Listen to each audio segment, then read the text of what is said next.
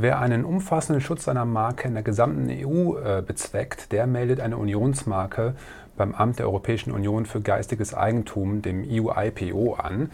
Ähm, das ist eine tolle Sache. Da kann ich mit einer einheitlichen Markenanmeldung äh, sämtliche Mitgliedstaaten der EU abdecken, derzeit also 27.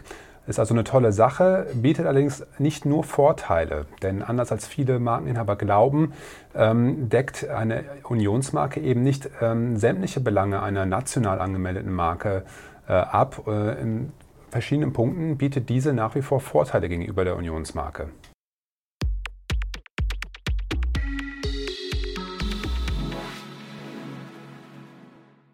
Hallo, mein Name ist Kilian Kost, ich bin Partner und Rechtsanwalt in unserer Kanzlei und hier zuständig für das Marken- und Wettbewerbsrecht.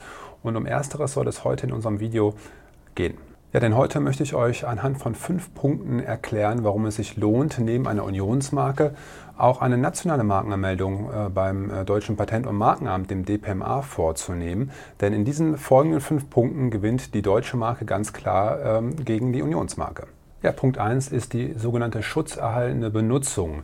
Ähm, wie ihr wisst aus vorangegangenen Videos, muss man seine Marke sowohl die deutsche als auch die europäische Marke nach Ablauf von fünf Jahren ab Anmeldung auch entsprechend nutzen, und zwar für sämtliche angemeldeten Waren und Dienstleistungen. Ansonsten ähm, kann hier äh, von einem Dritten der Nichtbenutzungseinwand geltend gemacht werden und eine Löschung beantragt werden für den zumindest nicht benutzten Teil der Marke. Ähm, wichtig ist also, dass nach Ablauf von fünf Jahren die Marke benutzt wird. Äh, Problem ist jetzt bei der Unionsmarke, dass gar nicht so klar ist, wie diese Benutzung aussehen soll, beziehungsweise auf welches Territorium sie sich eigentlich beziehen muss. Denn in der Markenverordnung steht eigentlich nur, dass sie auf dem Gebiet oder in dem Gebiet der Europäischen Union genutzt äh, sein soll. Und die Frage stellt sich hier ganz klar, heißt das, ich muss jetzt in sämtlichen 27 äh, EU-Mitgliedstaaten eine Nutzung nachweisen können oder reicht dafür auch eine regionale äh, oder äh, nationale Nutzung in nur einem Mitgliedstaat aus? Ähm, das ist in der Tat nicht ganz geklärt. Ähm, früher ging die Rechtsprechung in der Tat davon aus, dass es so der Fall sein soll. Die neuere Rechtsprechung sagt aber, es kommt nicht so sehr auf die politischen Landesgrenzen an. Es muss eher nach ähm, einheitlichen Märkten geguckt werden und geguckt werden, ob die Marke eben innerhalb dieses Marktes, der auch durchaus grenzübergreifend dann sein kann, je nach Ware und Dienstleistung, um die es hier geht, äh, ob die dafür genutzt wird. Also durchaus schwierig und äh, zumindest eine gewisse Unsicherheit gegenüber der deutschen Marke, wo das ganz klar definiert ist, dass eben halt auch eine bloße regionale Nutzung innerhalb von Deutschland ausreichend ist für eine geltungserhaltende Nutzung. Das heißt, äh, ich muss noch nicht mal in der gesamten Bundesrepublik die Marke nutzen, sondern es reicht hierfür dann auch ein lokaler Markt aus. Punkt 2, den ich hier gerne ausführen möchte, ist der Bestandsschutz äh, deutscher Marken. Ähm, grundsätzlich ist es so, das wisst ihr sicherlich auch, ähm, dass ähm, wegen absoluter Schutzhindernisse eine Löschung äh, der Marke auch nach Ablauf der Widerspruchsfrist durchaus möglich ist. Das heißt, wenn ein absolutes Schutzhindernis äh, vorliegt, zum Beispiel weil der Marke tatsächlich gar keine Unterscheidungskraft äh, zukommt und das Markenamt das bei der ähm, bei der Anmeldung, bei der Prüfung irgendwo übersehen hat oder im Nachhinein eine solche beschreibende Wirkung dann eingetreten ist oder wie ein sonstiges Freihaltebedürfnis, dann ist es grundsätzlich möglich, dass Dritte auch nach Ablauf der Widerspruchsfrist einen ähm, Löschungsantrag stellen und äh, ja, die Marke dann so gesehen äh, komplett wieder neu überprüft wird. Ähm, für deutsche Marken, die beim DPMA registriert sind, gibt es allerdings eine, eine äh, zeitliche Befristung für solche Anträge, nämlich die äh, liegt hier bei zehn Jahren. Das heißt, nach Ablauf von zehn Jahren ab Anmeldung, also quasi wenn die Marke dann zum ersten Mal verlängert worden ist, weil die Schutzdauer einer Marke beträgt ja auch zehn Jahre, dann kann ich mich als Marken oder kann ich mir als Markeninhaber sicher sein, äh, dass diese äh, deutsche Marke dann auch Bestandsschutz genießt und eben nicht mehr wegen vermeintlicher Schutzhindernisse angegriffen werden kann, das ist definitiv bei der EU-Marke oder Unionsmarke nicht der Fall. Da fehlt es eben in der Markenverordnung ähm, an einer entsprechenden Vorschrift. Und diese nationale Regelung ist auch nicht übertragbar. Das heißt, äh, da ist auch durchaus denkbar, dass nach 15 Jahren oder mehr äh, jemand dann äh, ankommt und meine vielleicht auch schon äh, gut eingeführte Marke, Marke dann noch angreift und mit einem Löschungsantrag attackiert. Punkt 3, der hier zu erwähnen ist, ist einfach die Zuständigkeit der Gerichte. Ähm, ergibt sich ein bisschen aus der Natur äh, beider Marken. Äh, die deutsche Marke kann natürlich nur vor deutschen Gerichten auch angegriffen werden. Bei der Unionsmarke sieht das naturgemäß anders aus. Ähm, da sind letztendlich äh, jegliche Gerichte in der gesamten EU auch zuständig, zumindest für dann jeweils national auftretende Verstöße. Und dadurch kann eben eine Unionsmarke auch sehr viel äh, von sehr viel mehr Seiten auch angegriffen werden. Und äh, nicht immer haben dann vielleicht die angerufenen Gerichte im europäischen Ausland ähm, die gleiche ich sag mal, Qualität äh, von deutschen Gerichten, die schon auch über äh, die Landesgrenzen hinaus eine, einen hervorragenden Ruf für ihre markenrechtliche Expertise auch genießen, also ähm, deutsche Gerichte. Und äh, das kann dann durchaus ein Problem für mich als Markeninhaber darstellen, äh, weshalb es da vielleicht schöner ist, auf eine allein deutsche Marke abstellen zu können. Der vierte Punkt, auf den ich hier abstellen möchte, ist ein prozessualer. Ähm, mag sich auf den ersten Blick nicht ganz so ersch zu erschließen, aber äh, haben wir schon in mehreren Verfahren durchaus als nachteilig auch erlebt.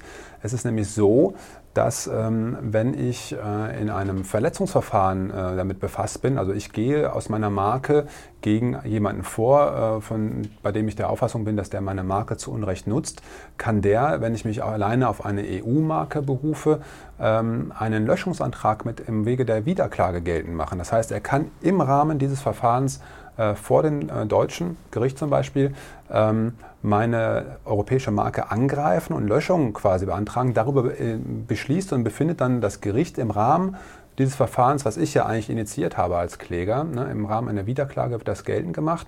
Und wenn das Gericht dann wirklich zu der Auffassung gelangt, äh, dass die Marke tatsächlich löschungsreif ist und ich deswegen auch verliere als Kläger, dann äh, geht quasi dieses äh, Urteil, was da gesprochen wird, äh, direkt an das Europäische äh, Markenamt und die nehmen dann in der Tat die Löschung meiner Marke vor.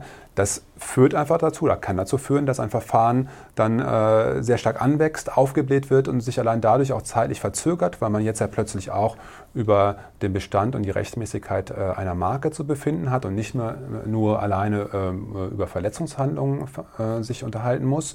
Äh, das ist eben bei einer nationalen deutschen Marke äh, anders. Da habe ich als Beklagter ähm, aus einer solchen Marke nicht die Möglichkeit, eine Wiederklage zu erheben, sondern ich muss dann ähm, wenn ich zumindest innerhalb dieser zehnjährigen äh, Bestandsschutzgrenze bin, ähm, einen Löschungsantrag parallel beim DPMA einreichen. Das ist aber ein ganz separates Verfahren. Das heißt, das betrifft mein Klageverfahren nicht und führt eben dort dann auch zu keiner zeitlichen Verzögerung.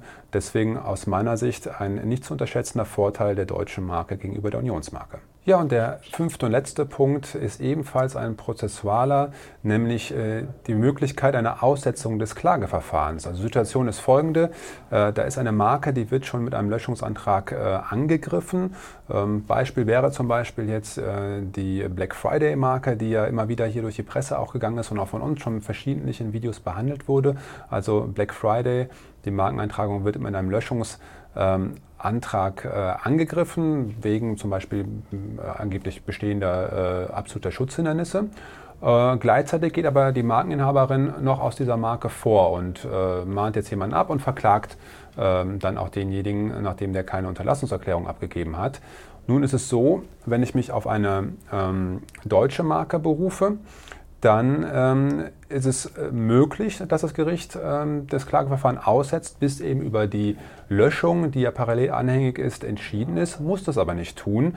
Bei der Unionsmarke, wenn das mal eine Klagemarke ist, ist das Gericht verpflichtet auszusetzen und abzuwarten, bis das ähm, EU-IPO eben über den Bestand der Marke entschieden hat. Ja? Also aus Klägersicht ist das sicherlich ein Nachteil, ähm, wenn ich plötzlich dann auf diesem Wege aufgehalten werde und ähm, diese Aussetzung, die ähm, für deutsche Gerichte bei einer deutschen Marke durchaus möglich auch ist, ist eher die Ausnahme hier. Das heißt, äh, da muss schon ziemlich viel zusammenkommen, ähm, dass ich wirklich als Beklagter mit diesem Aussetzungsantrag äh, durchdringe, bei dem ich mich nur darauf stütze, dass ich parallel eben ein Löschungsverfahren initiiert habe beim DPMA.